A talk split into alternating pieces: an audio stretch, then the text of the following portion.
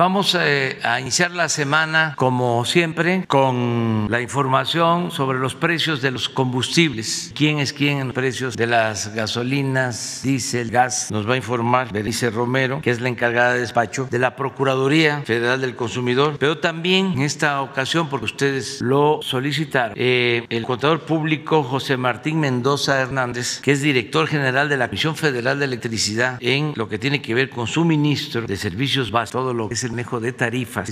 Martín nos va a formar portamiento los precios de la energía eléctrica también para que esto quede completamente aclarado. Entonces, eh, vamos con Berenice, luego Martín. Buenos días a todas y todos. Voy a presentar el quiénes quieren los precios de los combustibles. En esta ocasión, a fin de que los consumidores cuenten con una información precisa que les permita identificar las mejores opciones para adquirir combustible, iniciamos con los precios promedio a nivel nacional de la gasolina y el diésel. En este sentido, al 9 de abril de este año, la gasolina regular registró un precio promedio de 20 pesos con 42 centavos por litro, la premium de 21 pesos con 98 centavos y el diésel de 21 pesos con 44 centavos. Los precios promedios son la mejor referencia para, que, para que el consumidor evalúe e identifique dentro de su región las estaciones más convenientes. Les recomendamos que puedan utilizar la app eh, litro por litro para comparar precios en un rango de hasta 18 kilómetros desde la ubicación en la que se encuentre. En los indicadores de ganancias semanales por marca, Redco, Chevron y Arco permanecen con los indicadores de ganancia más altos, mientras que los más bajos se registran en Repsol, G500 y Orsan. Con corte al 9 de abril, el precio de la mezcla mexicana de petróleo sigue disminuyendo al encontrarse esta semana en 57 dólares con 13 centavos por barril. Ahora les voy a presentar las estaciones de servicio con los márgenes de ganancia más altos y más bajos y sus precios promedio al público, destacando que estos no constituyen los precios generales en el país, son un referente para que los consumidores tomen decisiones informadas y cuiden su economía. El margen más alto de la gasolina regular y su precio promedio al público con 3 pesos con 11 centavos lo encontramos en la franquicia Pemex, en la alcaldía Coyoacán, Ciudad de México, con un precio promedio al público de 21 pesos con 99 centavos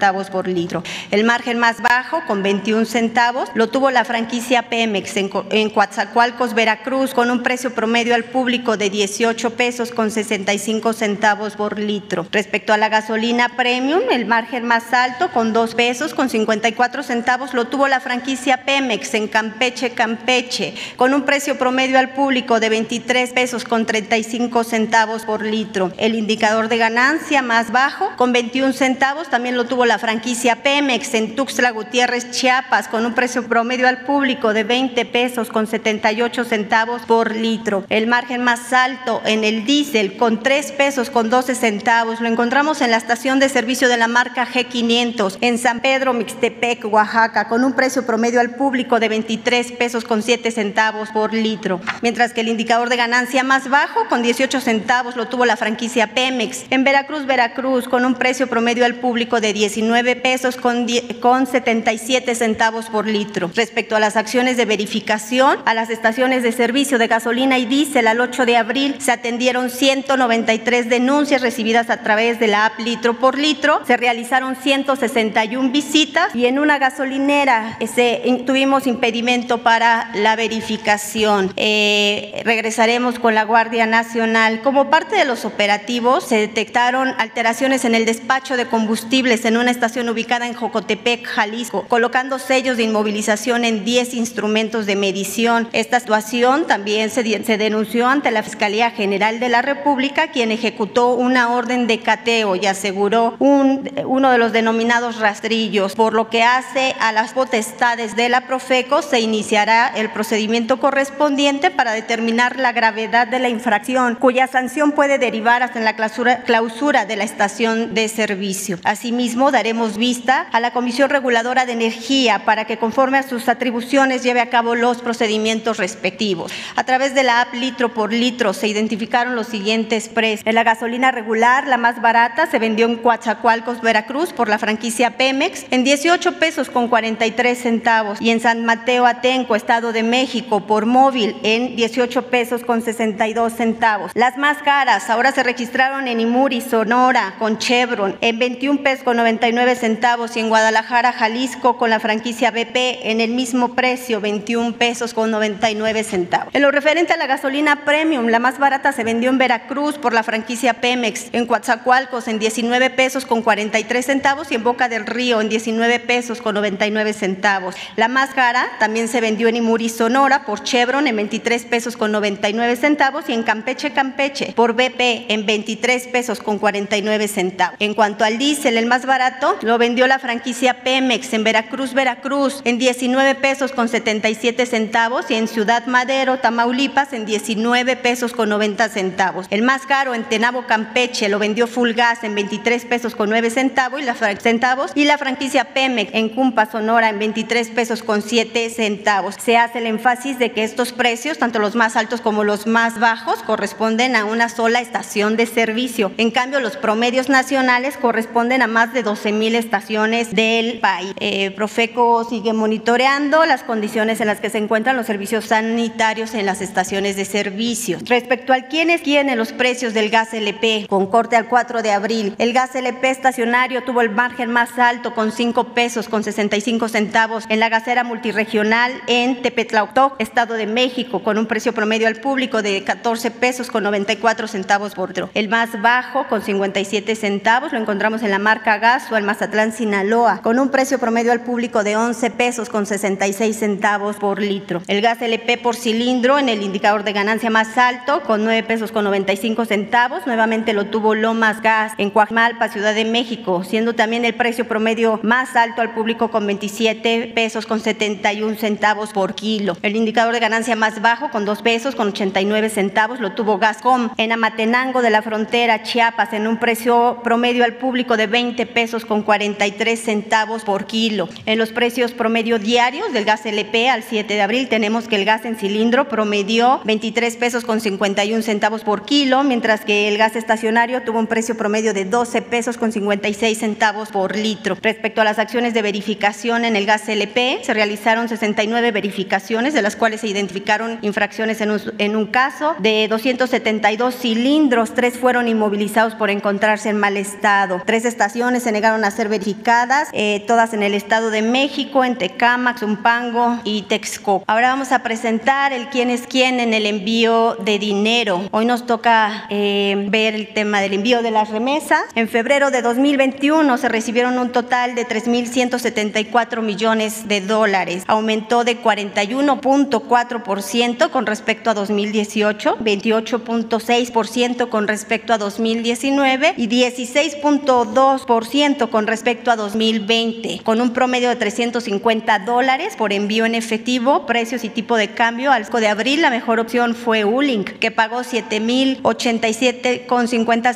pesos con 50 centavos a un tipo de cambio promedio de 20 pesos con 25 centavos por dólar sin cobrar comisión. La peor opción fue Sigue, que pagó 6.555 pesos con 19 centavos a un tipo de cambio muy bajo de 19 pesos y una comisión de 4 dólares 99 centavos. En el caso de depósito a cuenta, la mejor opción fue Ulink también, que pagó 7.087 pesos con 50 centavos a un tipo de cambio de 20 pesos con 25 centavos por, dólar sin cobrar comisión. La peor opción fue MoneyGram, que pagó 6.791 eh, pesos con 63 centavos a un tipo de cambio de 19 pesos con 97 centavos por dólar y una comisión de 9 dólares con 99 centavos. Telecom es el receptor que tiene la mayor cobertura en 1.217 municipios en el país y Yoxo el que tiene más sucursales, 19.146 en 1.040 municipios. Electra, Walmart y Caja Popular Mexicana ofrecen un seguro contra robo. Es cuando, señor. Muy buenos días, con su permiso, señor presidente. Y pues bueno, este, platicarles un poco del tema del costo de la, de la energía eléctrica hacia el consumidor final, que ha sido un tema eh, un tanto polémico a razón de, de, las variables que ha tenido hoy en día el sector eléctrico. Para ello, pues bueno, es importante iniciar con un poquito de antecedente en el cual las nuevas tarifas que aplican para el cobro de la energía eléctrica que, que consume el cliente final datan de eh, enero del 2016, cuando el mercado eléctrico mayorista entra, entra en operación a razón de la publicación de la, de la actual eh, ley de la industria eléctrica. En este mercado, pues bueno, se, se, define una serie de participantes, entre ellos principalmente los productores de energía. Eh, está el transportista, el distribuidor, están los clientes y están los suministradores, ¿no? Y otros, otros eh, conceptos que están asociados al mercado. Todos y cada uno de ellos, pues bueno, tiene una participación importante y bajo la condición de los costos se hace una, una conjetura de esa, de esa naturaleza. Eh, cualquier suministrador que participe hoy en día en el mercado, este, asociado al, al número de clientes que tiene, hoy en día la CFE cuenta con un padrón de 45.8 millones de clientes, de los cuales 40.7 son del servicio doméstico. Es la mayor carga en número de clientes, pero no así el mayor número de, de, de volumen de ventas. Este sector que representa el 90% de los clientes representa el 30% de las ventas. Sin embargo, pues bueno, es el, de mayor, el de mayor este, complejidad para su atención y de mayor, de mayor costo.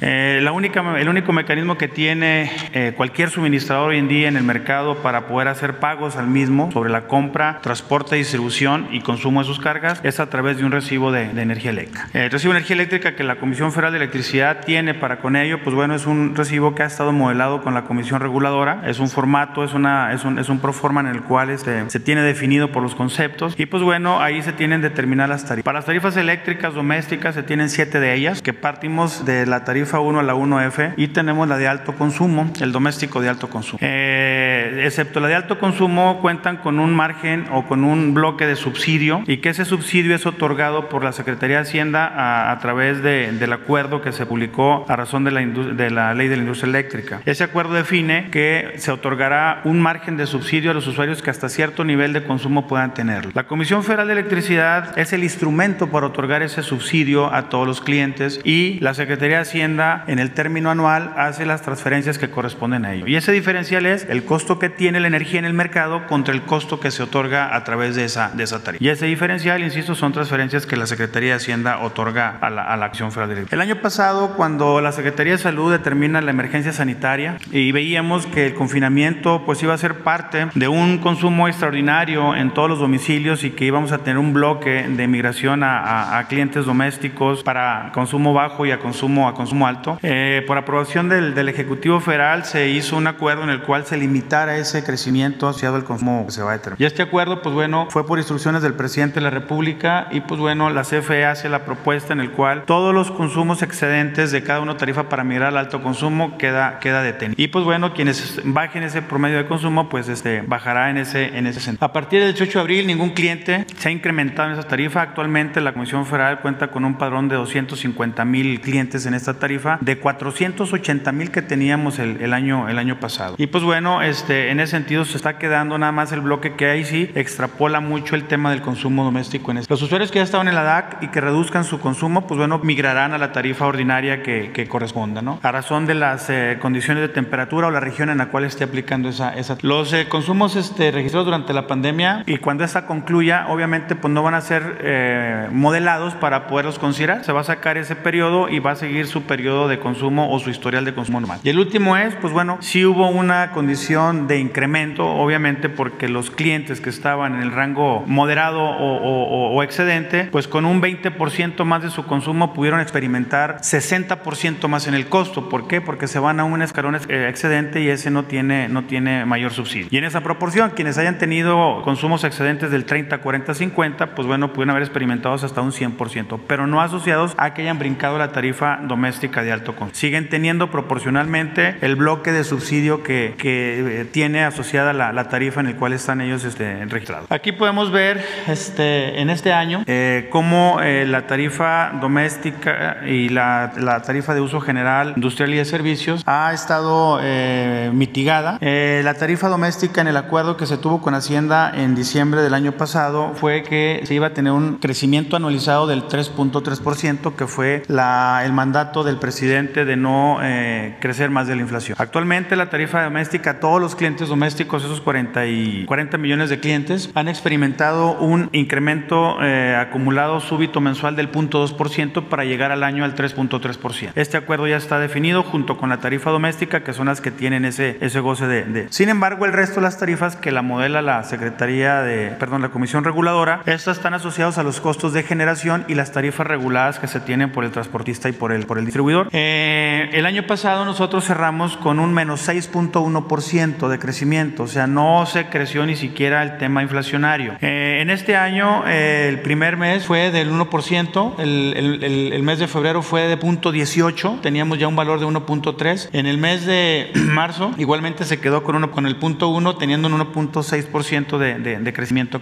¿Qué pasa en el mes de abril? El mes de abril, el costo de generación que impactó en el mes de febrero, asociado a los costos de gas que pasaron en el, sur de Texas, todo Texas, donde el precio del MBTU costó 3.5 y se fue a 450 dólares en promedio, una exposición terrible de, de, del gas. Se tuvo aquí un, una, un, una exposición fuerte de sobrecosto que le originó a la CFE cerca de 50 mil millones de pesos, en el cual esos 50 mil millones de pesos eh, se están trabajando y se trabajaron con la Comisión Reguladora y con, y con la Secretaría de Hacienda para dosificarlos o trasladarlos en los meses en los cuales este, la tarifa tenía un decremento y seguir manteniendo ese, ese 3%. Actualmente, pues bueno, el mes, el mes en el puro costo de generación, insisto, eh, que es el impacto del 60% del costo total de la tarifa, se fue a un 5%. Sin embargo, en el valor acumulado ya con las tarifas reguladas quedó en un 3.4%. En ese sentido, pues bueno, podemos ver en la, en la que sigue cuál es la variación que vamos a tener de un mes contra otro, lo que es el mes de febrero, eh, perdón, marzo contra abril. En la tarifa industrial de media tensión vamos a tener un incremento del 3%. En la tarifa ordinaria de media tensión, un 3.2%. En la tarifa comercial, un 3.3%. En la comercial hasta 25, un 2%. Y así, la más este, impactante va a ser la doméstica de alto consumo con un 3.8%. Eh, en, este sector, en este segmento fue asociado a que, bueno, pues es cumplir el mandato del presidente en el cual la tarifa no crezca más de la... De la y pues bueno, este, acabarnos en el lapso del tiempo bajo este mismo parámetro ese remanente de sobrecosto que tuvo la Comisión Federal asociado a los costos de gas, porque pues bueno, la mayor parte de sus centrales están asociados este,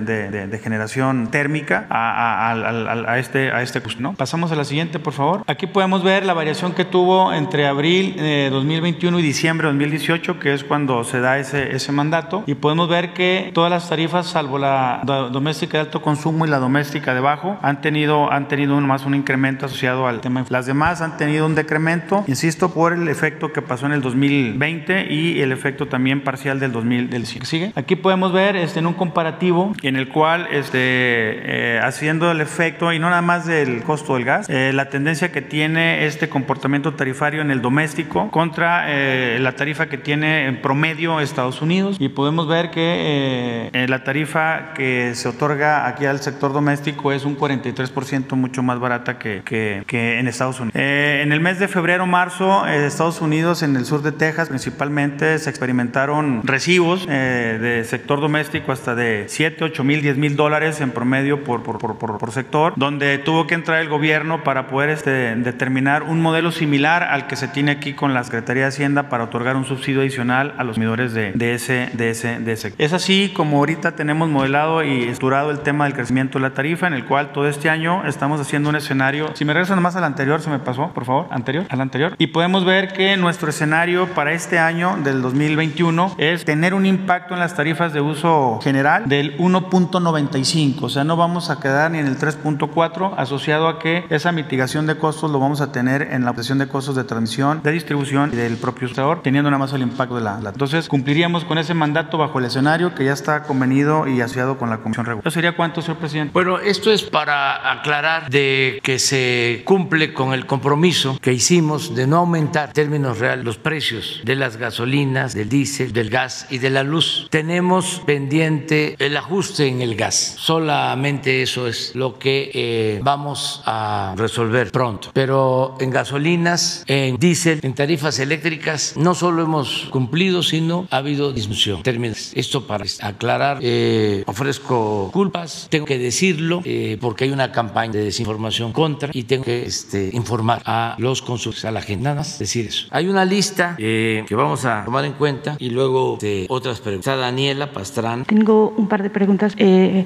pendientes. Eh, una es, el, hace unos días el Tribunal Máximo de Alemania condenó a la empresa, a una empresa que fabrica armas, a pagar 3 mil millones de euros y a condenar a dos, a dos de sus directivos por el tráfico de armas a México, por el tráfico, bueno, por, el, por la venta ilegal. Esa fue la condena. Es un juicio de, de 11 años que eh, se hizo por una venta que le hizo de 2.000 fusiles a la Sedena entre 2006 y 2009. y esos fusiles se fueron a Chiapas, a Chihuahua, a Guerrero y a Jalisco.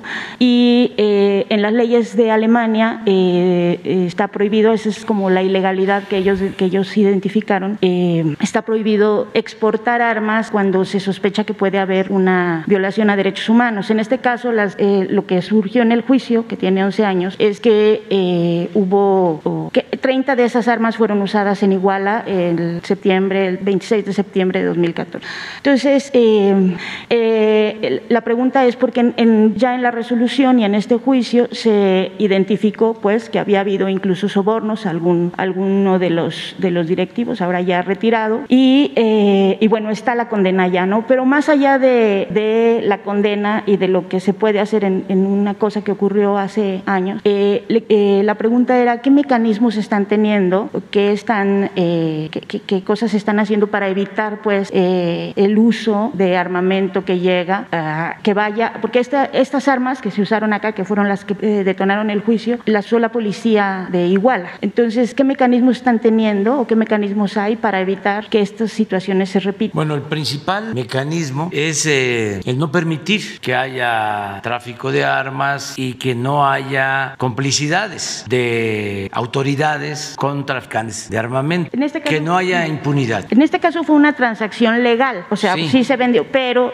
aquí no se permitió, no sé si usted está como eh, ubicado, eh, eh sí, ya se trató ese tema aquí hace como un año. Sí, exactamente. Y entonces, pero ahorita acaba de salir el, el resultado y los condenaron, pues. Entonces, la pregunta mucho de los colegas de allá era, bueno, en México, ¿qué están haciendo o qué se va a hacer? Nos preguntaban sobre, sobre condenas incluso a las personas responsables aquí, pero eh, más allá de eso, a mí me interesaría saber cómo podemos evitar que se repita. Abiertas investigaciones en el caso de Ayotzinapa y todos los casos. Eh, la Fiscalía está tratando este asunto. Existe una Fiscalía especial para lo relacionado con Ayotzinapa y seguramente lo que estás planteando sobre la utilización de estas armas también este, lo están eh, atendiendo. es importante que se sepa de que no se tolera tráfico de armas. Desde luego que es un ilícito, pero había tolerancia. Eso ya no existe. Ahora mismo se está actuando eh, contra quienes eh, se han involucrado en eh, el tráfico de las armas. Este, es probable que en unos días más se dé un informe completo sobre esto, porque se está actuando, investigando a quienes participan desde el gobierno en tráfico de armas. Eso se está haciendo. Podemos informar a detalle unos días más. Puedo también adelantarles que desde que la Secretaría de la Defensa tiene cargo de aduanas, se han decomisado eh, un número importante de armas. hay más control y se está combatiendo el contrabando de armas. También eh, estamos muy pendientes de las propuestas del presidente Biden en el sentido de eh, llevar a cabo un control en la comercialización de armas en Estados Unidos, muchas de las cuales se introducen en nuestro país. Es un tema que se está debatiendo en Estados Unidos y ojalá vaya al Congreso como iniciativa para la regulación de la producción, distribución eh, de armas. Eh, he estado pendiente y eh, hay esa intención parte de Biden que yo celebro y desde luego apruebo. Entonces sí estamos viendo sobre esto y en particular pues vamos a buscar información y se te va a dar a conocer o la damos a conocer cuando tengamos más este, preciso del que se trata. ¿Tienen dimensionado ahorita cómo,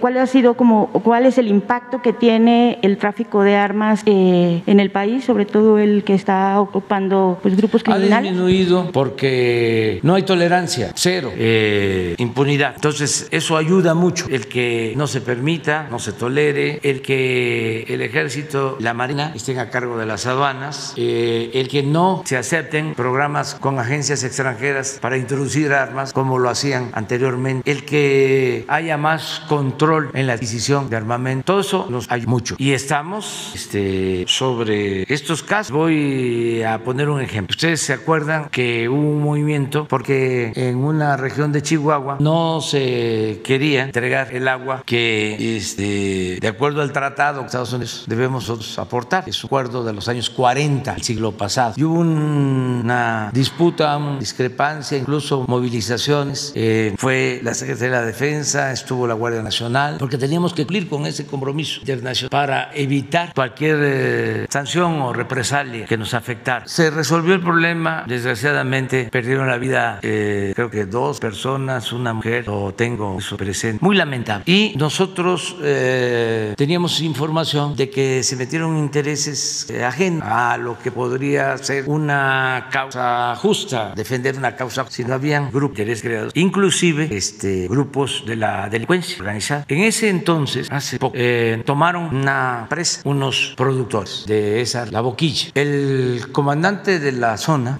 actuó de manera muy responsable porque en vez de reprimir que habían soldados, habían menos en la presa, decidió no enfrentar a la multitud. No solo eso, de manera muy responsable, antes de entregar la presa que estaba custodiada, desarmó a todo el personal. Salen, este, entra la gente a la presa, toman la presa y este, afortunadamente no hay también, pero se pierden unas armas de la Guardia Nacional. Hace poco, hace como 20 días, hay un decomiso de armas en la costa de Nayarit, limítrofe con Jalisco, por Puerto Vallarta, por las barras, y se decomisa armamento. Y resulta que se encuentran armas de la Guardia Nacional que se habían sustraído en la presa La Boquilla. O sea, no puede ser tan categórico. Pero en el movimiento de Chihuahua había gente vinculada con los que operan en Jalisco, la delincuencia. ¿Y eso está...? Del grupo de Jalisco. ¿Y eso se está investigando? O sea, esa, esa posible relación. se tiene este, el registro de los hechos. O sea, la Secretaría de Defensa está haciendo su trabajo, todo lo que tiene que ver con armas. Y como en todo, el gobierno se limpia, se está limpiando, como se está haciendo en migración, como se está haciendo en aduanas, en los puertos, también en el manejo del armamento. Gracias, presidente. La segunda pregunta eh, es sobre lo que se presentó el viernes sobre los ductos. Eh, ¿Qué es lo que se va a hacer eh, porque decía que se va a aplicar la extinción de dominio? si hay alguna investigación sobre los propietarios de esos inmuebles y qué es lo que, cuál sería el destino, pues, de, de esta, de esta, de este mecanismo de extinción de dominio, a qué se destinaría lo que se, pues, el predio decomisado. Es un proceso que está a cargo de la Fiscalía General de la República, pero sí eh, aplica lo de la extinción de dominio. Y esto significa que esos predios pasan a formar parte del patrimonio nacional. Hay un procedimiento que ya no es tan tardado porque eh, se hicieron modificaciones a la Constitución leyes. Primero se elevó a rango constitucional lo la extinción del dominio. Caso del robo de combustible es delito grave. Segundo, se estableció un mecanismo para que se actúe pronto, que no se lleve mucho tiempo el poder eh, llevar a la práctica la extinción de dominio. Entonces, eh, ya está en mano Fiscalía y esperemos que pronto se tengan estos precios. Y yo hablaba, y repito, de estos procedimientos, informaba, porque hay quienes eh, todavía no saben que rentar una casa, un predio, para cometer un ilícito tiene relación con el robo de combustible, significa que van a perder la casa, van a perder. Entonces, que se sepa, como también que se sepa que el que es encontrado responsable de robar combustible no tiene derecho a fianza. Aprovecho también para decirlo. Eh, el que haga un fraude electoral no tiene derecho a fianza. No está de más informar, porque ya no es como antes. Ya se modificó la Constitución. Entonces, el fraude electoral eh, se castiga con cárcel y sin derecho a fianza. Es como el robo de combustible y como otros eh, delitos, la defraudación fiscal. Entonces, ya se ajustó el marco legal y se trata de. ¿Y hay alguna sanción especial en el caso, por ejemplo, de la iglesia que vimos en las imágenes? No creo. No hay ninguna no, característica. No, no crece. Este, es que muchas veces, en este caso, si es un ducto subterráneo, la gente ni sabe. Muchas veces que ahí hay este, pues un túnel en las calles, pues, pasan las casas, trabajan abajo, pero eso corresponde investigarlo y sancionarlo a la fiscalía. Gracias, presidente. Ya solo recordarle que está pendiente el informe que nos iban a dar sobre el, caso del señor eh, tercero, Raúl Tercero, el de la ejecución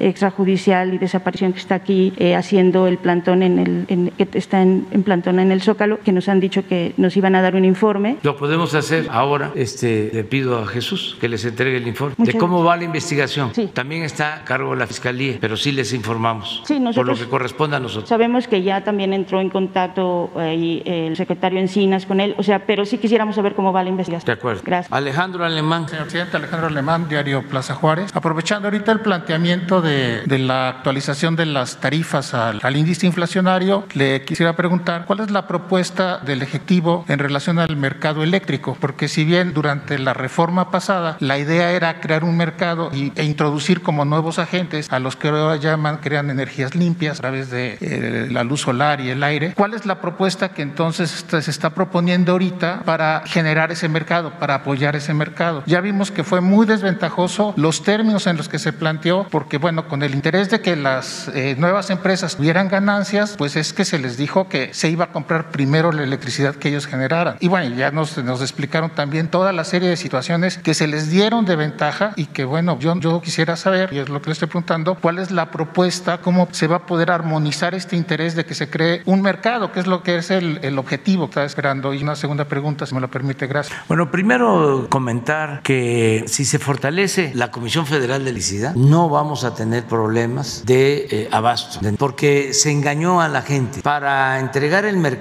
industria eléctrica, se dijo que eh, podíamos quedarnos sin energía, cuando no era cierto, eh, porque la Comisión Federal de Electricidad tenía capacidad para producir toda la que se eh, necesitaba. Tan es así que si se permite subir la energía que producen todas las plantas de la Comisión Federal de Electricidad, el día de hoy, a pesar del abandono intencionado durante mucho tiempo de estas plantas que fueron cerradas, subutilizadas, que querían que se convirtieran en chatar para dejar el mercado por completo a las empresas particulares o todo extras. Si el día de hoy utilizamos toda la estructura de la Comisión Federal de Electricidad, estaríamos casi al 100% de la energía que necesitamos. ¿Qué fue lo que hicieron? Pues entregaron el mercado y limitaron a la Comisión Federal de Electricidad. La querían eliminar para que el mercado se privatizara por completo. Entonces, de ahí los contratos que entregaron para favorecer a las particulares. Todo un negocio, toda una concepción de eh, negocio, como si a los servidores públicos solo nos importaran los negocios privados, como si la función nuestra fuese velar por los intereses privados y no por el bien público. A los servidores, los funcionarios, solo nos debe de interesar, solo deben interesar los negocios públicos. Y sí nos interesan negocios privados en función del bien público. Pero aquí fue al revés. La Comisión Federal de Electricidad tenía un trato como el que le daban a Iberdrola. A Pemex le dieron un trato como si se tratara de Shell. Entonces, ¿qué es lo que estamos haciendo? Con dos iniciativas de ley que fueron aprobadas, una de la industria eléctrica y otra sobre hidrocarburos, pues es poniendo orden, es buscando que esos contratos se ajusten a la realidad, que no eh, tenga que pagar más energía, tarifa más alta, un consumidor doméstico de clase popular, clase media, eh, que lo que pagan las grandes corporaciones con caso financiero, que eso es una gran injusticia, entonces es una gran distorsión. Entonces, ¿qué se está haciendo ahora? Que se pregunta, pues estamos hablando todos, vamos a revisar contratos, ajustar y que sigan haciendo negocios, pero con ganancias razonables, no este, con una proporción. Un poco lo que hicimos con los gasos, lo que estamos haciendo con los reclusores. Este, no estamos eh, cancelando los contratos. En el caso de los reclusorios ya se está por llegar a un acuerdo, nos tienen que hacer un descuento del 15 al 20%. Pero imagínense, si pagamos 16 mil millones por los reclusorios y nos ahorramos 15, 20, pues estamos liberando más de 2 mil millones de pesos. Eso es lo que estamos haciendo. ¿Para qué? Al final, en el caso de la industria eléctrica, para que podamos mantener eh, abajo de la inflación las tarifas, los precios del energía, que es nuestro compromiso. Entonces, es justo lo que estamos llevando a cabo. No se está eh, impidiendo que los particulares participen en el mercado eléctrico. Es ordenar participación de los particulares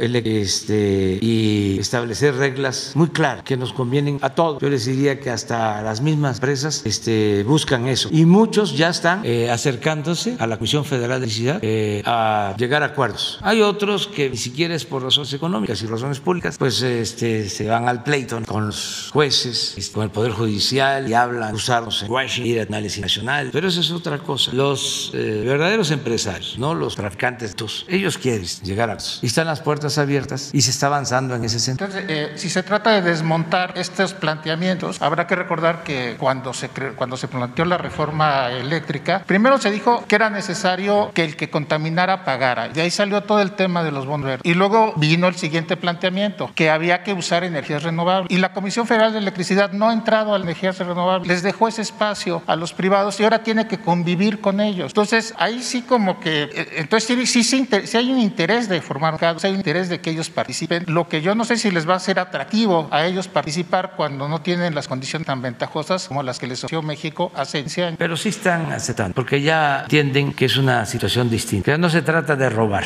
se trata de hacer negocios lícitos, con ganancias razonables. Entonces la Comisión no va a entrar a energías. Sí, y además se lo impidieron, porque les dieron a las particulares todas las concesiones. No se considera energía limpia lo que se produce en las hidroeléctricas de la Comisión Federal de Electricidad. ¿Y cómo no va a ser energía limpia la energía que se produce en las presas? Ah, bueno, dicen que la, que la, el, la flora que se forma sobre las presas libera dióxido de carbono y que eso genera sí, efecto pero, invernadero. en fin, no sé. Eh, Esos son cuentos. O sea, es lo más limpio este, y lo más barato. Nada más que tenían este, paradas las hidroeléctricas. ¿Y saben para qué las utilizaban? Para respaldo de eh, la energía eólica, fundamentalmente, y de la energía solar. Entonces, como no siempre hay aire suficiente o sol, entonces en los contratos se establecía que había que pagar este, tarifas elevadas por producir energías limpias, pero no siempre se producía energía limpia, no siempre se generaba energía limpia, y entonces tendría, tenía que entrar, tiene que entrar a respaldar esa baja de producción de energía de las eólicas, las hidroeléctricas, porque además una planta de generación de energía, para que inicie su producción, que a producir energía, lleva tiempo. Las hidroeléctricas en una hora se entran turbinas este, a producir energía, y eso no se consideraba como costo, eso se cargaba a la comisión, se carga a la Comisión Federal de Electricidad. ¿Para qué? Para que las empresas que tienen la energía eólica, los ventiladores, distintas partes del país, este, se asocien con grandes cadenas comerciales y reciban energía subsidiada más barata que la que recibe cualquier ciudadano, cualquier familia de México. Eso es lo que ya no se va a perder. Entonces, para cerrar, señor presidente, eh, ¿quiere decir que el gobierno de México mantiene la propuesta de la transición energética? Sí, además no estamos cancelando contratos. Eh, lo que pasa que hay mucha voracidad, no tienen llenadera. Este, en el caso del petróleo es nada más, pues este, que no haya especulación y que no haya contrabando en eh, la comercialización o distribución de las gasolinas. Es lo único que estamos este, regulando de la llamada reforma energética. Se mantienen los contratos que se suscribieron, contratos este, eh, llenos de falsedades, de que se iban a producir millones de barriles, que iba a llegar el extra, que iba a bajar el costo de los combustibles. Nada de eso sucedió. De todas maneras, no nos metemos con eso, porque como no les dio tiempo de entregar todo, con lo que le dejaron a la nación, que solo entregaron 20% del de, eh, el territorio con petróleo del país, 20% del 80% le quedó a la nación porque no les dio tiempo, porque sonó la alarma, sonó la campana, dijimos basta, ya se detuvo eso. Entonces, no tenemos necesidad. Imagínense si cancelamos los contratos, 110 contratos, tenemos todos los elementos legales para cancelarlos. Sencillamente no invirtieron, no han invertido. Hablaban de que iban a estar extrayendo para eh, estos tiempos pues más de un millón de barriles diarios. ¿Saben cuánto están extrayendo? 20 mil barriles diarios. Entonces, hay motivos para decir, no cumpliste, ¿para qué nos vamos a meter en? Imagínense los gritos, la Bush. Si así nos están acusando, este, en Washington quieren los intelectuales orgánicos venga a este, llamar la atención presidente Biden. Imagínense si decimos, este, están incumpliendo contratos, se cancela. Lo mismo en el caso de la industria eléctrica. No es este, cancelar los contratos, es nada más saber, vamos a ordenar las cosas. ¿Por qué dejas el despacho de las plantas de la Comisión Federal de Electricidad a lo último? Si la Comisión Federal de Electricidad es una empresa pública que no tiene propósitos de lucro, es una empresa de la nación, de los mexicanos y que además ahora tiene una misión fundamental, que no aumente el precio de la luz. ¿Por qué vas a dejar este, hasta el final que suba la energía que producen las plantas de electricidad? Baja California no está integrada al CML Nacional, por eso incluso están pensando o están planteando hacer un acueducto donde haya una planta de energía solar. Y eso son situaciones que la federación tiene la responsabilidad de no, sí, de pero eso no se, integrado a la no se puede. Lo que hay que buscar precisamente la integración de toda la red. El problema que tuvieron en Texas fue precisamente, o sea, se les agravó el problema que no tuvimos nosotros. Nosotros lo resolvimos rápido porque tenemos eh, integrada toda la línea de distribución. De ahí en Texas, como está todo privatizado, no hay interconexión. Incluso se pudo suministrar energía de estados, la Unión Americana, que tenían, pero no hay este, comunicación, no tiene interconexión en la red. La baja, ahí estaríamos en problemas. Sí, pero por eso hay que buscar integrar, no desintegrar todo lo que se puede. Y vamos a seguir trabajando en ese sentido. Muchas gracias, presidente. Mi segundo planteamiento es en relación a, a la conversación que usted, eh, bueno, su, participación del viernes pasado, que decía que los partidos políticos son agrupamientos ciudadanos de mujeres y hombres que tienen como propósito participar en la vida pública, contender por cargos de elección, de representación, con una declaración de principios, programa de acción. Pero también hay que recordar que los partidos públicos pues son entes públicos, generan, eh, todos sus ingresos son del gobierno. Entonces ahí hay una situación de los partidos políticos donde, por ejemplo, no sabemos cuál es la situación de sus trabajadores, no tienen sindicatos.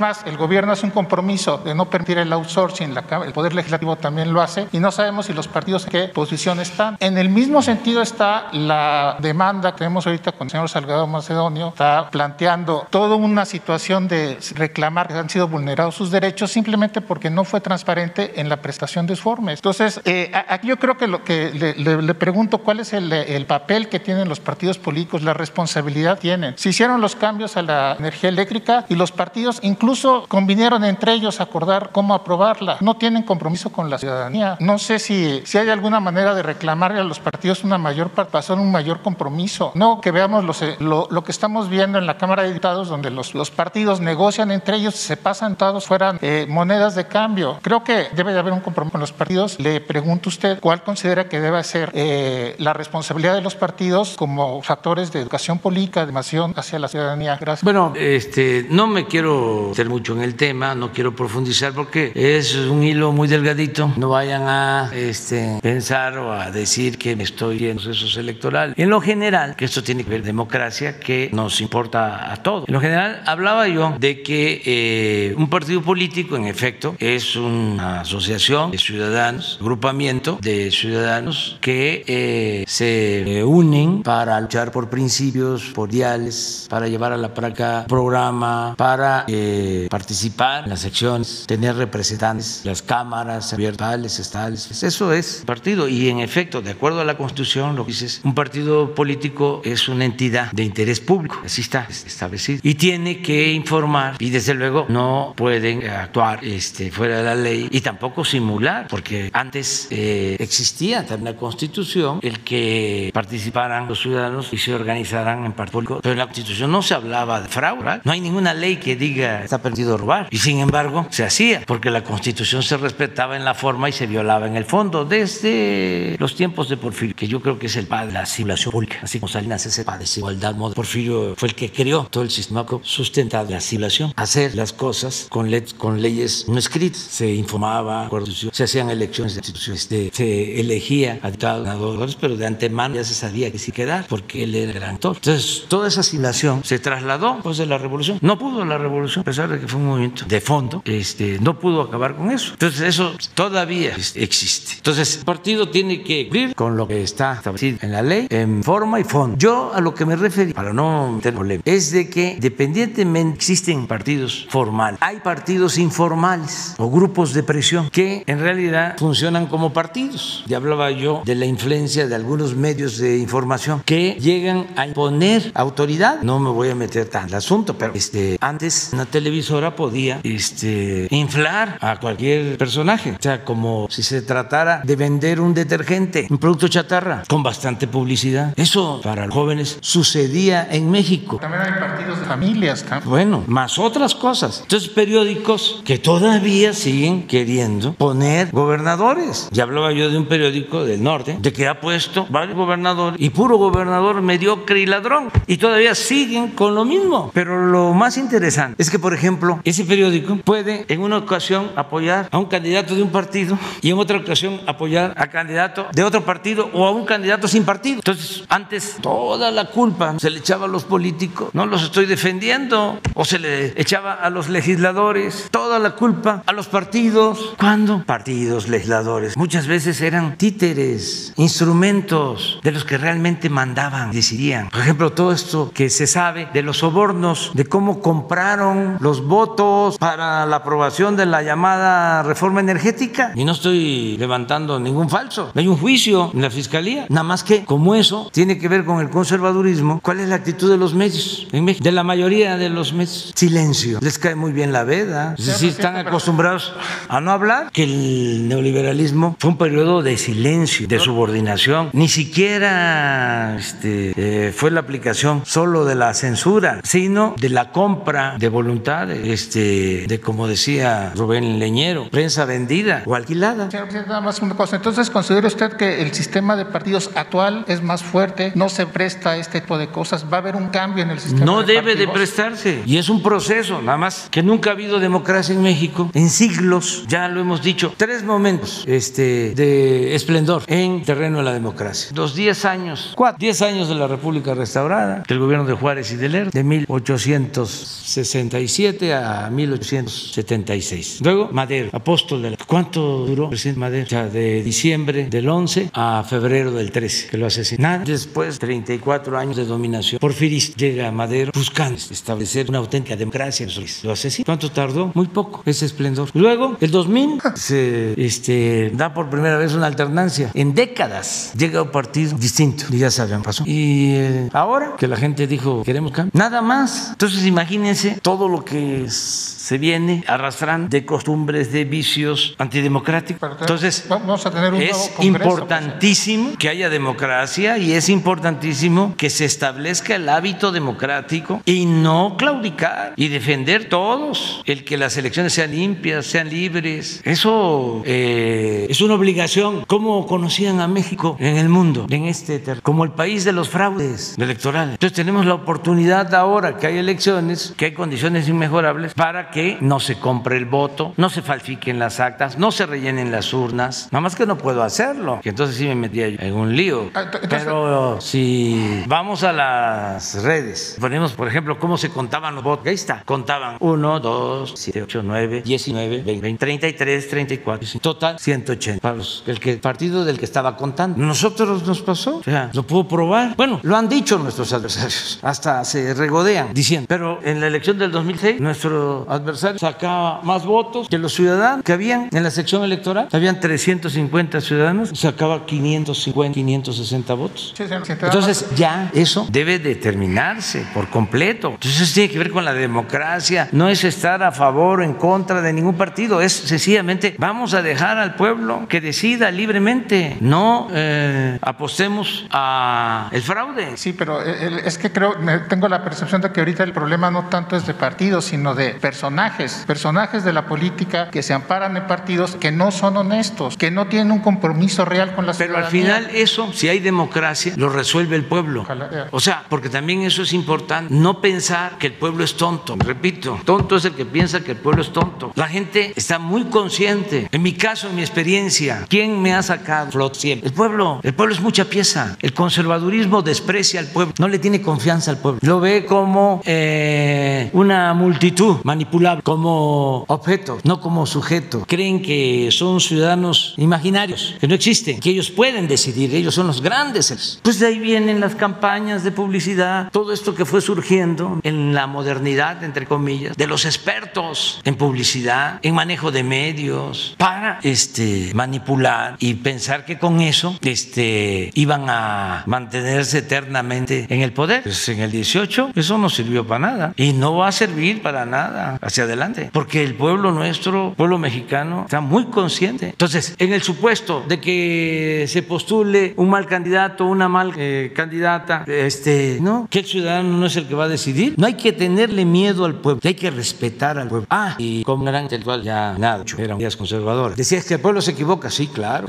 claro que se equivoca, pero se equivocan más los caciques. ¿Cómo no se van a equivocar así? Gargas, los integrantes de la mafia. ¿Cómo no se va a equivocar el que solamente tiene como propósito el dinero y el poder. Entonces el pueblo tiene un instinto certero, sabe, conviene. Pero todo esto tiene que ver con las convicciones de cada quien. Entonces, dejemos al pueblo. Hasta en los asuntos más difíciles, aun cuando se tenga representación, consultemos al pueblo. Mandar obedeciendo. Para no equivocarnos, lo mejor es preguntarle al pueblo. Y claro que nos vamos a equivocar y este, van a haber traiciones, muchas cosas. Pero lo mejor que se ha inventado para que exista una representación ciudadana, una representación popular, es la democracia o es el sistema menos mal. No hay otro. Y la democracia es demos, que es pueblo, kratos, que es poder. Esa es la democracia, es el poder del pueblo. El pueblo es el que decide, el pueblo es el que manda. Entonces, hagamos a un lado el clasismo, el racismo, la discriminación. Pensemos que todos somos igual, que así como nosotros tenemos capacidad para la reflexión y el análisis, también un campesino, un obrero, una trabajadora, un comerciante, un maestro, todos, todos, todos, de todas las clases sociales, tienen la misma capacidad para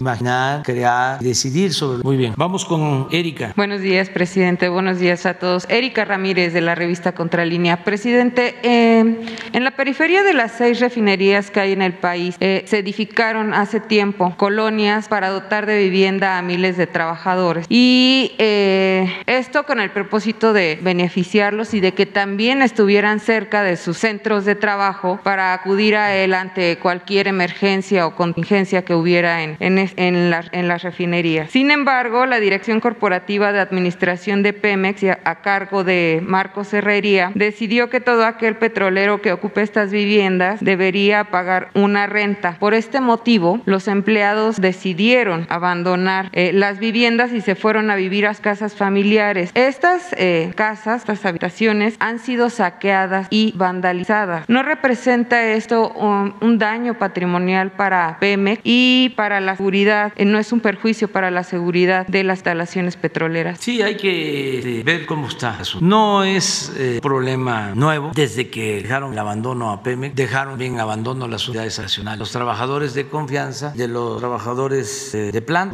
Esto se observa en todas las instalaciones de Pemex. Las ciudades que se crean, el abandono de Ciudad Pemex, que se hicieron gas y se abandonaron. Entonces vamos nosotros a mejorar todo el sistema de refinación y esto incluye rehabilitarlas. Me ha tocado ir a seis refinerías, las he visitado, he estado en las eh, zonas habitacionales y sí he visto abandono en las casas y también en otros casos he visto que están ahí trabajadores técnicos viendo ahora como está la veda voy de nuevo a hacer una voy a visitar, voy a ver lo que sí eh, informo es de que se está llevando a cabo toda la limpieza de Pemex y se está eh, definiendo la función base extraer petróleo refinar y vender. Eso es. los trabajadores han sido pieza fundamental para sin ellos esto. no se podría hacer nada ahora que hubo el incendio en Minatlán la refinería fue gracias a los trabajadores que eh, no hubieron daños mayores, sobre todo que no se perdieran, porque hubieron trabajadores, uno en particular, que cerró válvula arriesgando. Los trabajadores petroleros nos están hecho como los trabajadores de la industria eléctrica, todos los obreros, nosotros no les vamos a fallar. Por eso lo de las viviendas, este, lo vamos a ver, pero no, no podemos este, afectar, al contrario, ayudarlos. Gracias, presidente. En otro tema, el viernes se presentó la información que tiene que ver con el abuso de dos menores en uno de los centros de Rosy Orozco de la organización Unidos contra la Trata. Eh, ¿Habría algún proceso abierto en contra de Rosy Orozco y directivos de la asociación civil, ya que los niños abusados y los que abusaron, eh, pues son víctimas de trata y fueron también víctimas de negligencia? Pues lo está viendo y lo trató aquí. ¿No estuviste ese día? Sí. Eh, no te dio oportunidad de no, preguntar. Exacto. Sí. Vamos a pedir que la licenciada Olga Sánchez te informe sobre eso, porque yo les pedí, tanto a la licenciada Olga Sánchez Escudero como a Rosa Isela de Seguridad Pública, Acción Ciudadana, que atendieran este asunto y tienen toda la información. Entonces, a través de Jesús, ahora mismo decimos cuál es la situación legal. Y ya para finalizar, presidente, en el contexto de plan de protección a los candidatos, eh, nos gustaría saber eh, con qué tipo de protección se va a brindar a los eh, contendientes para este 6 de junio eh, y si el Centro Nacional de Inteligencia ya tiene alerta sobre posibles candidatos con posibles nexos con el crimen organizado. Bueno, eh, la protección es todos, no es este, a un partido o a candidatos de partido, es a todos. Ya se escogió aquí, este, ya hay candidatos que están siendo protegidos. Se definió con los gobiernos estatales de que candidatos a principales, a diputados locales, sean protegidos por las autoridades locales. Y se está dando. Y en lo que corresponde a candidatos a diputados federales, candidatos a gobernadores, la protección es del gobierno federal, en particular de la Guardia Nacional. Ya hay candidatos que están recibiendo,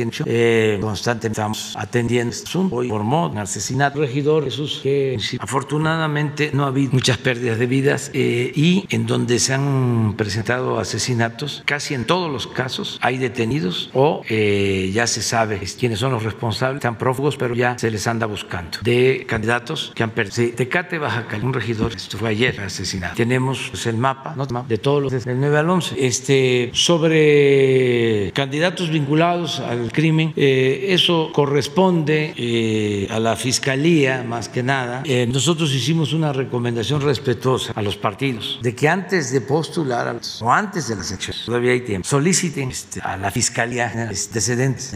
Eso ayuda mucho. No creo que al decir que yo lo hice cuando, antes de mandé la lista. Y aún así este, salen, se dan sorpresas, sorpresas te da la este, pero es mejor. Es una recomendación. Muy bien. Gracias. Alberto Marroquín. Buenos días, señor presidente, eh, procuradora, director. Este, soy Alberto Marroquín Espinosa, corresponsal de JF Informa desde Cancún, frecuenciacat.com y desde mi portal informativo es ahoraam.com. Señor presidente, le informo sobre un fraude que realizó Casas Geo en contra contra de un fraccionamiento en Querétaro, eh, La Pradera, en el municipio del Marqués, Querétaro. Después de haber desarrollado más de 20 fraccionamientos en varios este, municipios del estado de Querétaro, Casas Geo se declaró en quiebra en el año de 2000, 2008 y en ese, momento, en ese momento tenía como director a Luis Alfonso García Alcocer, conocido como Ponti, dejando incluso en el abandono más de 5 mil viviendas en una, en una zona de más, una población de más de 7 mil habitantes. Y se destaca que al día de hoy el fraccionamiento se encuentra en concurso mercantil a nivel nacional, derivado del desfalco y quiebra del que sufrió la empresa en Querétaro. La problemática es esta. En 2018, derivado de la quiebra de la empresa, deciden vender las viviendas y extender los contratos de compraventa con ese vicio oculto que solo,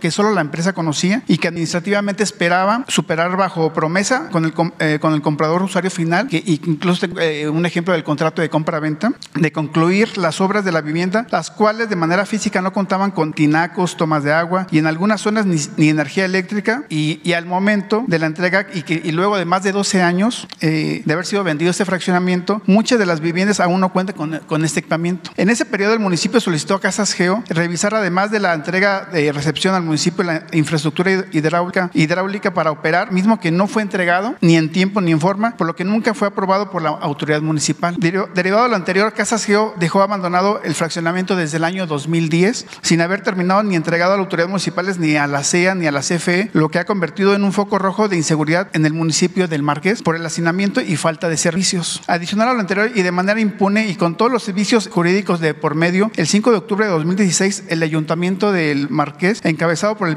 Mario Calzada, autorizó a la, desarrolladora Casas Ponti, de la cual es propietario Luis Alfonso García Alcocer, conocido como Ponti, exdirector de, de, Casas, de Casas Geo, un nuevo fraccionamiento en más de 58 hectáreas de terrenos sobrevendidos, entre ellas áreas protegidas y que es colindante con la paradera, para construir 4.800 este, nuevas viviendas, nuevas viviendas, entre ellas condominios este, vercales, los cuales no tienen ni, infraestructura ni acceso, lo que se le llaman este, el paso de servidumbre, no tienen ese acceso a ellos y tienen que pasar por la paradera. Señor presidente, es, eh, el 80% de los créditos son por parte del Infonavit. ¿Puede usted apoyar por parte del Infonavit para que los ciudadanos eh, les cumplan esas obligaciones que les, les, han quedado de ver desde hace 12 años, 12 años? Vamos a pedirle al director de Infonavit de que atienda esta petición y otras, pero nos comprometemos a que él va a atender a eh, vecinos de estas unidades habitacionales. Se ponen de acuerdo para que los reciba y se busque ayudar para no hacer tanta historia. Todas estas inmobiliarias y todo lo que tiene que ver con unidades habitacionales fue un rotundo fracaso durante el periodo neoliberal. No es generalizar, que seguramente vieron este, fraccionamientos, unidades habitacionales bien construidas, bien hechas, la que está contenta con su departamento, su vivienda, pero por lo general este, lo que imperó fue la corrupción en todo lo relacionado con las inmobiliarias, eh, la construcción de unidades habitacionales. Ya lo hemos dicho, y el construir unidades habitacionales en eh, sitios sin servicio, sin agua, sin transporte, sin vialidades. Por eso quedaron abandonadas las casas, apartamentos, miles de apartamentos, el abandono, porque era un negocio que tenían pseudo empresarios con políticos que hicieron su agosto. Yo creo que esto eh, hay que irlo resolviendo. Entonces, un saldo, una herencia de corrupción en este aspecto, como en salud, como en educación. Aquí nos pasaríamos todo el hablando de eso. Entonces, hay que enderezar en todo, hay que corregir lo que se pueda y sobre todo aplicar nuevas políticas. Ya no seguir con lo de las unidades habitacionales, ya buscar más, darle la responsabilidad a la gente, que no se le condicione su crédito a que tenga que este, vivir en una unidad habitacional de una inmobiliaria como esta o como cualquier otra, sino que reciban su dinero, su crédito y que ellos libremente actúen, compren el terreno, lleguen a su casa, si no les alcanza, pues que empiecen con dos habitaciones, un baño y ahí vayan poco a poco, como se han hecho las casas, como las ha hecho el pueblo, y les va a rendir muchísimo más el crédito, les va a alcanzar. Ahora que estuve en Puebla, lo voy a decir, porque sería ya absurdo que yo no informara, este, con el programa, nada más para que se valore la importancia de que no haya intermediación, de que no haya coyotes, de que no haya organizaciones supuestamente sociales de la sociedad civil, no gubernamentales, y desde luego sin intermediación gubernamental, este, dependencias encargadas para todo, filtros por donde pasa el dinero, y se queda el dinero siempre en estas estructuras intermedias. Y no le llega abajo. Bueno, que es lo mismo, eh, es un giro, un gran viraje, nada de entregar los créditos a las inmobiliarias, sino directo al trabajador, porque es mayor de edad, porque sabe lo que le conviene o no le conviene. Y le va a rendir más el dinero. Bueno, el caso de las escuelas, que este, había programas, ahí está el fideicomiso para los que defendían los fideicomisos, para tener bebederos en las escuelas. Este, todo un fracaso, pero no solo eso, corrupción. Nunca este, hicieron los bebederos, se robaron el dinero. Ahora decidimos entregar de manera directa a la sociedad de padres lo que les corresponde para el mantenimiento de las escuelas. No voy a número, entonces sí, pero muchas escuelas están recibiendo. Pero lo que voy es de que las escuelas más pequeñas reciben 150 al año. Bueno, me platican de un caso donde la comunidad se organiza, llevan la piedra al lomo y al lomo de burro hasta lo más apartado, hasta el cerro. Toda la allá eh, quiebran la piedra y la hacen grava. Y con los 150 mil pesos hacen el aula y hacen los baños y hasta una terraza este, para que se jueguen los niños. Otra experiencia importantísima porque estamos cuidando de que se disperse el recurso y que pronto, y aprovecho aquí para decir, vayan al banco y saquen su dinero, porque hay un comité de madres, de padres de familia. Por lo general son madres de familia, las del comité. Ya saben cuándo ponde, se les avisa y tardan en ir al banco. Y a nosotros este, no nos gusta que tarde, porque este, ese dinero se jinetea, para decirlo mucha claridad, está ahí sentado y Y el interés es para los dueños de los bancos y es dinero público. Entonces, lo que queremos es que se vaya pronto y se saque el dinero a trabajar. Entonces, preguntaba, ¿por qué tarda? ¿Por qué no van? ¿No se les avisa con tiempo? Sí, pero tardan en organizarse. Estamos hablando de comunidades también muy apartadas. La costumbre es que no solo vaya la presidenta y la tesorera, sino ir todo el comité y a veces otras autoridades de la ciudad. Y luego tienen que se trasladan, que las sucursales están tan... Lleva tiempo. Pero otra razón al principio por la que no sacaban el... es porque no creían que tenían ese... Porque antes pues no les llegaba nada. Y cómo en toda la intermediación, en toda la cadena de intermediación, se iba a permitir que desde la tesorería de aquí saliera el dinero a la unidad, a la sociedad de padres. Pero eso es lo mejor en todo sentido, en los créditos, en el mantenimiento de la escuela, en la construcción de caminos. Este no se puede hacer en todos lados, pero en el caso de Oaxaca se entregan los fondos a la autoridad del pueblo que este, se elige de manera democrática, que siempre gente honesta, incapaz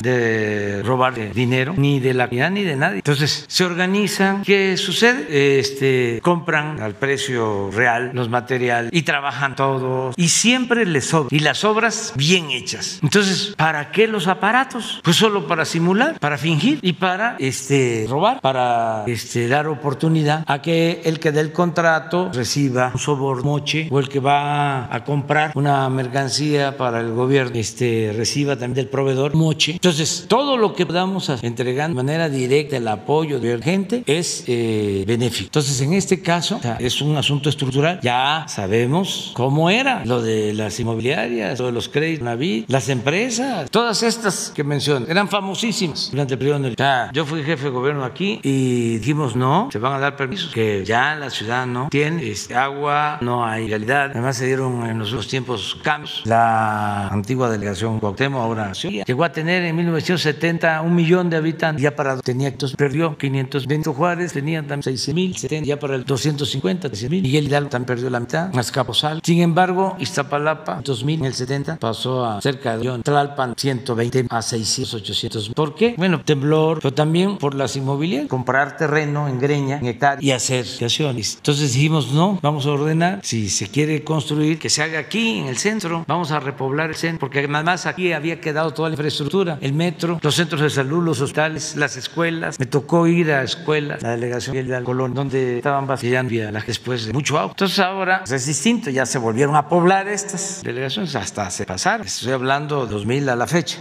Por eso es importante el Estado, no dejar todo al mercado, es importante la planeación. No se trata de eh, hacer negocios, no se trata nada más de crecimiento económico, no se trata de desarrollo anarco, sino de ordenar, planear. Bueno, eh, mientras estuvimos nosotros, aquí había esa política. Y como no había mangancha, se fueron al Estado de México. Y en un abrir y cerrar de ojos construyeron miles de departamentos. Por ejemplo, Iztapaluca creció muchísimo. Por cierto, ayer pasé y estoy viendo que ya se quieren también construir unidades habitacionales o ya están construyendo unidades, habitacionales en otra zona, muchas. Llamo la atención ahí para este, que vean eso, porque de dónde eh, va a salir eh, el agua, este, hay escasez de agua, de infraestructura. Entonces, Se requiere un cambio, decía yo, drástico en la política eh, de desarrollo urbano y el secretario de Desarrollo Urbano, Román Meyer, va a atender el caso de Querétaro. En el municipio de Tulum, en Quintana Roo, han acaparado los reflectores a nivel nacional y mundial en las últimas semanas por el caso de brutalidad policíaca eh, en contra de la, de la señora Victoria Salazar, mujer salvadoreña que fue la que perdió la vida. Y volvió a ocurrir otro caso similar la semana pasada y ahora la situación ha, eh,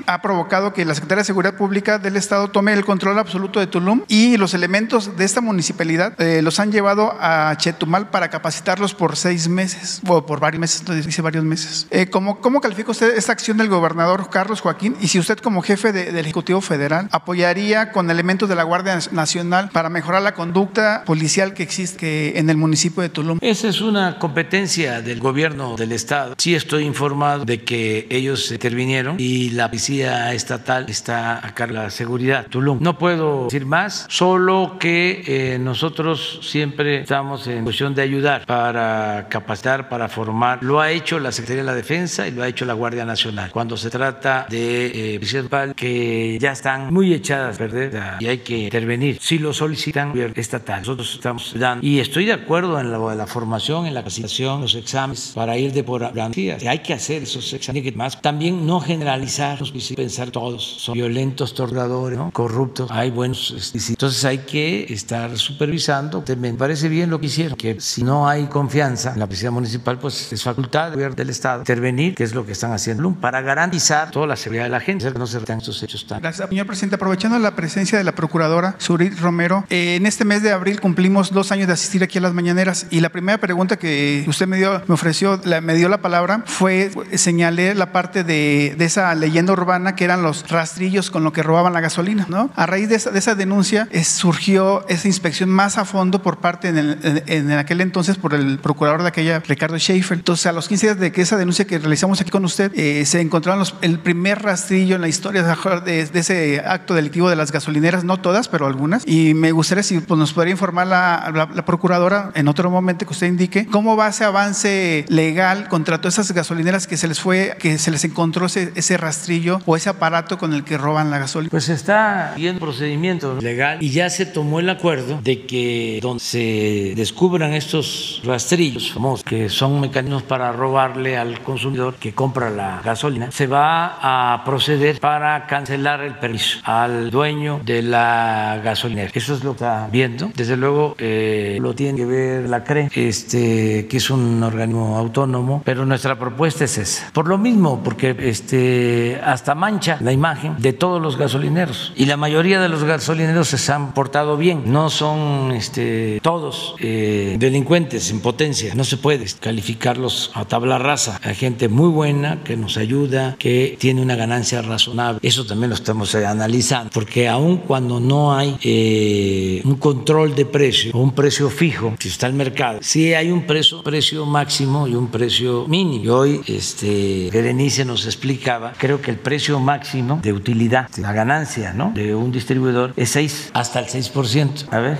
Eh, sí, estamos revisando efectivamente el margen de utilidad de lo principalmente de los proveedores que aquí mostramos para que el consumidor pueda identificar dentro de este mercado competitivo que hay una multiplicidad de oferentes, cuál es el proveedor que le da un mejor servicio a un más bajo precio. Estamos identificado, identificando a proveedores que por litro le ganan arriba del 14% al, al precio, tienen un indicador de ganancia superior a este y recordemos que este es un mercado de volumen en donde el mercado de ganancia es bajo. Entonces estamos encontrando estas prácticas abusivas, ya lo estamos estudiando y vamos a informar y empoderar a los consumidores para que no le compren a estos proveedores. Por eso es importante que utilicen la aplicación que tenemos del app litro por litro. Ahí pueden identificar cuáles son los proveedores que están teniendo un margen de utilidad más bajo, alrededor del, alrededor del 2% y no comprarle al que está ganando un 14% o más allá. Por... Mismo en caso de los rastrillos y qué bueno que lo recuerdas porque eso es este algo muy importante. Fue un hallazgo, se sabía, pero este se investigó y se entró con este mecanismo y lo que eran rastrillos, vamos a decir artesanales, ya se han ido sofisticando, son modernos, pero se detectan de modo que a los amigos que se dedican a la distribución de gasolinas que nos ayuden para que no no nos eh, metamos en cuestiones legales de cancelación de eh, los permisos o concesiones, porque tenemos que cuidar al consumidor. Además, se está haciendo un esfuerzo para que no aumente precios, que no haya gasolinazos. Entonces, eh, una gasolinera bien administrada,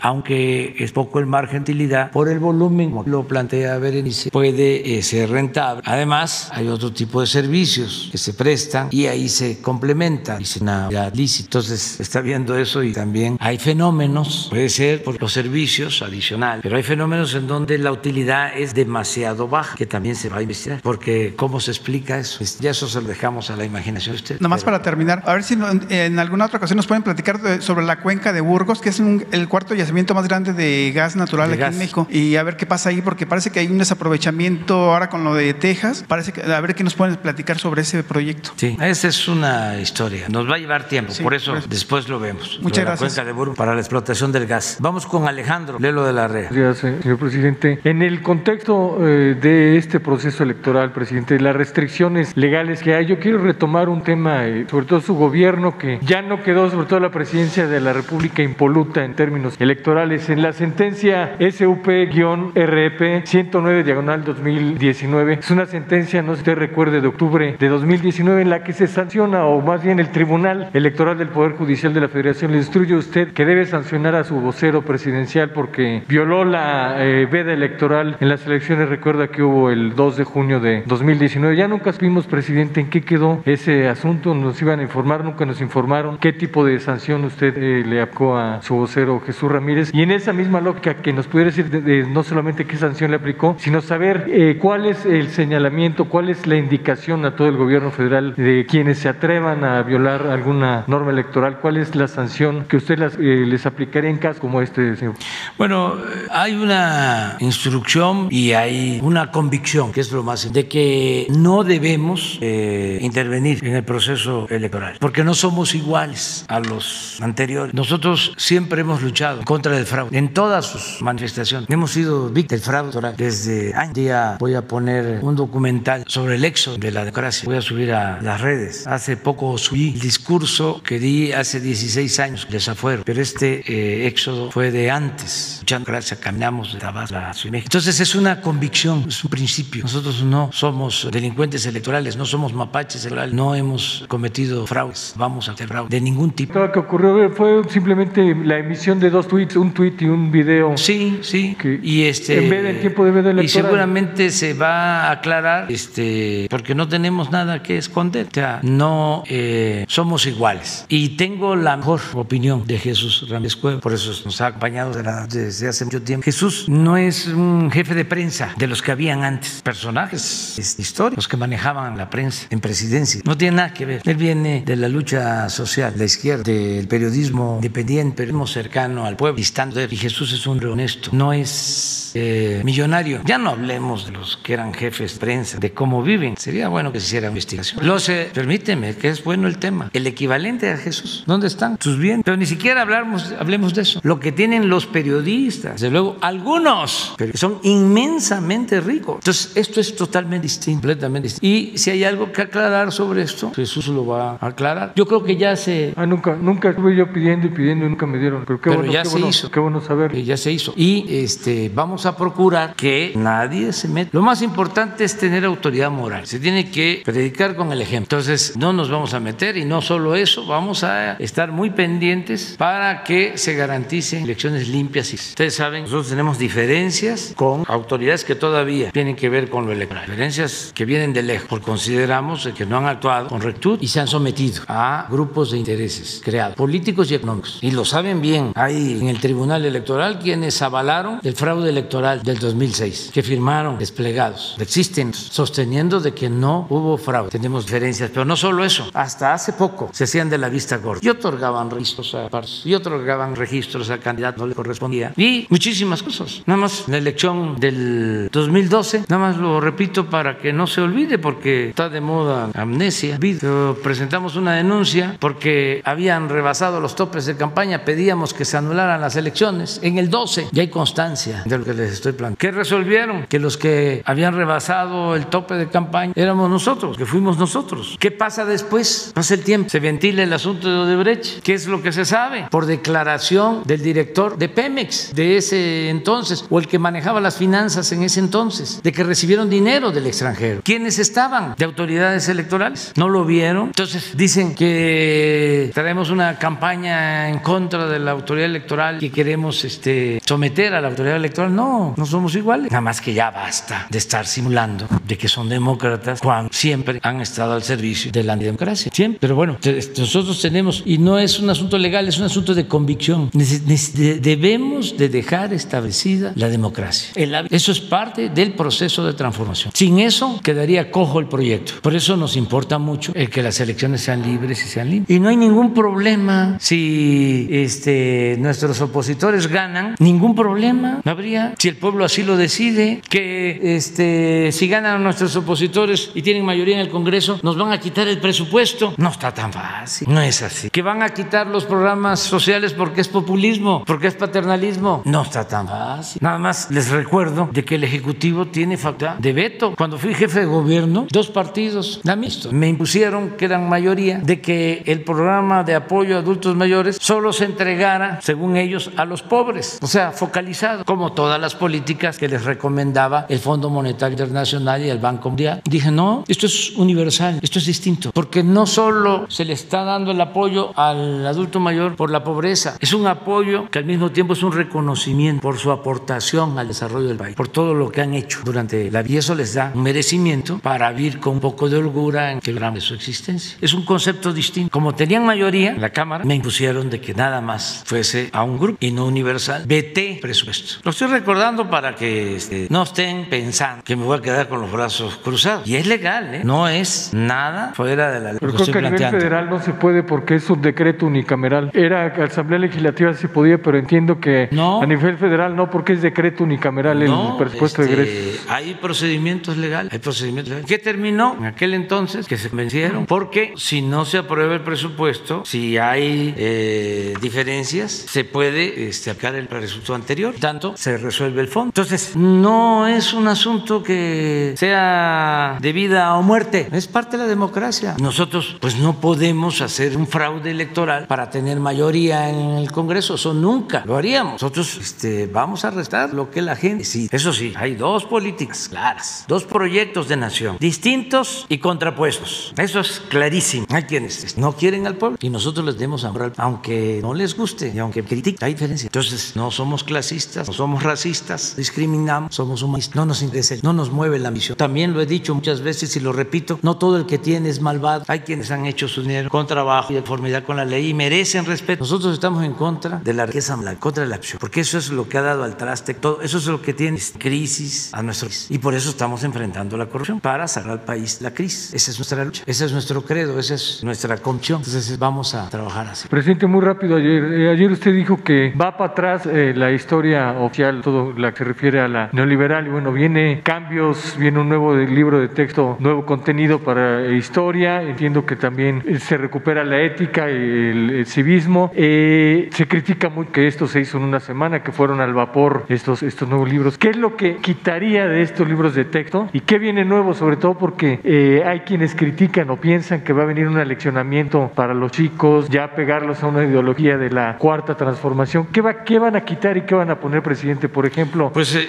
hubo fraude en 1988, no hubo fraude, la matanza en el 68, hubo fraude en 2006. Ese tipo de temas van a estar incluidos, presidente. Sí, se puede este, ser claros en los principios, preceptos básicos para ser buenos ciudadanos. Eso es lo que se va a procurar, que contengan. Al conservadurismo nunca le ha parecido esto, no es de ahora, este, desde los años 40, principios, no les gustó para nada la caricatura de Cárdenas y echaron a andar una distinta. Y luego con el gobierno del presidente López Mateo, que fue el creador de los de texto, se oponían abiertamente, habían hasta estaciones, nada más puedo darse el asunto. Entonces ahora que hablamos de que vamos a mejorar los contenidos educativos, lo mismo, ya los estudian. Este, necesitamos volver al civismo, volver a la ética, volver a la filosofía, volver a la historia. Es que, ¿qué caracterizó, entre otras cosas, al periodo neoliberal? Pues el individualismo, aspiracionismo, el triunfar sin escrúpulo moral, del que no tranza, no avanza. Entonces, tiene que haber fraternidad, se tiene que insistir que solo podemos ser felices y somos buenos, solo siendo buenos. Y el amor al prójimo, preceptos que son universales, no tienen solo que ver con las trinas, las corrientes religiosas que vienen desde los griegos. Humanismo, tronco común para que si se llega a ser astronauta, científico, eh, experto en eh, la medicina, en cualquier rama, se tenga siempre una base humanista para siempre estar pensando en los demás, siempre estar pensando en la sociedad. ¿Qué querían, por ejemplo, que nos olvidáramos de la historia? Estaba de moda lo del fin de la historia. ¿Para qué meterse a recordar a Hidalgo y a Morelos y a Juárez y a Madero y a Villa y a Zapata y al general Lázaro Cárdenas? No, eso no. Al contrario, hasta financiaban películas para demeritar a nuestros héroes. Entonces, nosotros tenemos que regresar a la historia, que es la maestra de la vida, y al sismo y a la ética. Y si se van a aplicar los contenidos. ¿Cómo vamos a estar nosotros impartiendo clases, enseñando con libros del periodo neoliberal? ¿Algún ejemplo que pueda dar cliente de algo que ya está definido que se va a modificar? No, hay un equipo muy bueno que está trabajando en eso y no hay nada de extremismos, porque eso no ayuda los extremistas. Aporta es eh, conocimiento sobre valores, fortalecimiento de valores culturales, sexuales. Eso es. Claro que se van a, inconformar, pues sí, pero eh, tenemos que este, seguir eh, fortaleciendo la revolución de las ciencias. Que lo único que va a quedar, no van a poder dar, no van a poder borrar, es todo lo que vaya al pensamiento, a la conciencia, todo lo que logremos de cambio de mentalidad. No, además lo pueden destruir, pero eso no. Entonces, por ejemplo, el que se pueda tener derecho a la información, que la gente siempre esté pidiendo informes de los gobernantes, que informen. Antes no se informaba. Entonces, todas esas cosas pues, van a quedar, va a ser muy difícil que en el futuro ya no se informe, que se regrese al boletín, a lo que dicen los noticieros de radio, los noticieros de televisión, lo que dice la prensa, nada más. No, tiene que haber eh, información plural y acceso a la información. Una de las cosas que tenemos pendiente, que ahora vamos a revisar, es lo del Internet para todos, que tenemos el compromiso de comunicar a todo el país con Internet. Eso va a ser una revolución. Cuando en todo México haya Internet, ¿cómo van a manipular? Ya no, se les fue el control. Entonces, sí vamos a, a seguir viendo los libros y vamos a seguir informando. Y además, transparente, porque cuando se tengan ya los proyectos, aquí los vamos a presentar. Pero no se hicieron al vapor, como dicen, en una semana. y ¿Cuánto tiempo llevan trabajando? ¿Mande? ¿Cuánto tiempo llevan trabajando en esto? Se formó una comisión desde hace como año y medio, la base legal, o sea, la autorizó el Congreso. Y hay este, una dirección de contenidos en la sede. Desde que entramos al gobierno estamos planteando esto, no es nuevo, nada más que ya llegó el tiempo, porque además este, ya no podemos seguir con lo mismo. Fíjense, se demostró que es un fracaso el modelo neoliberal,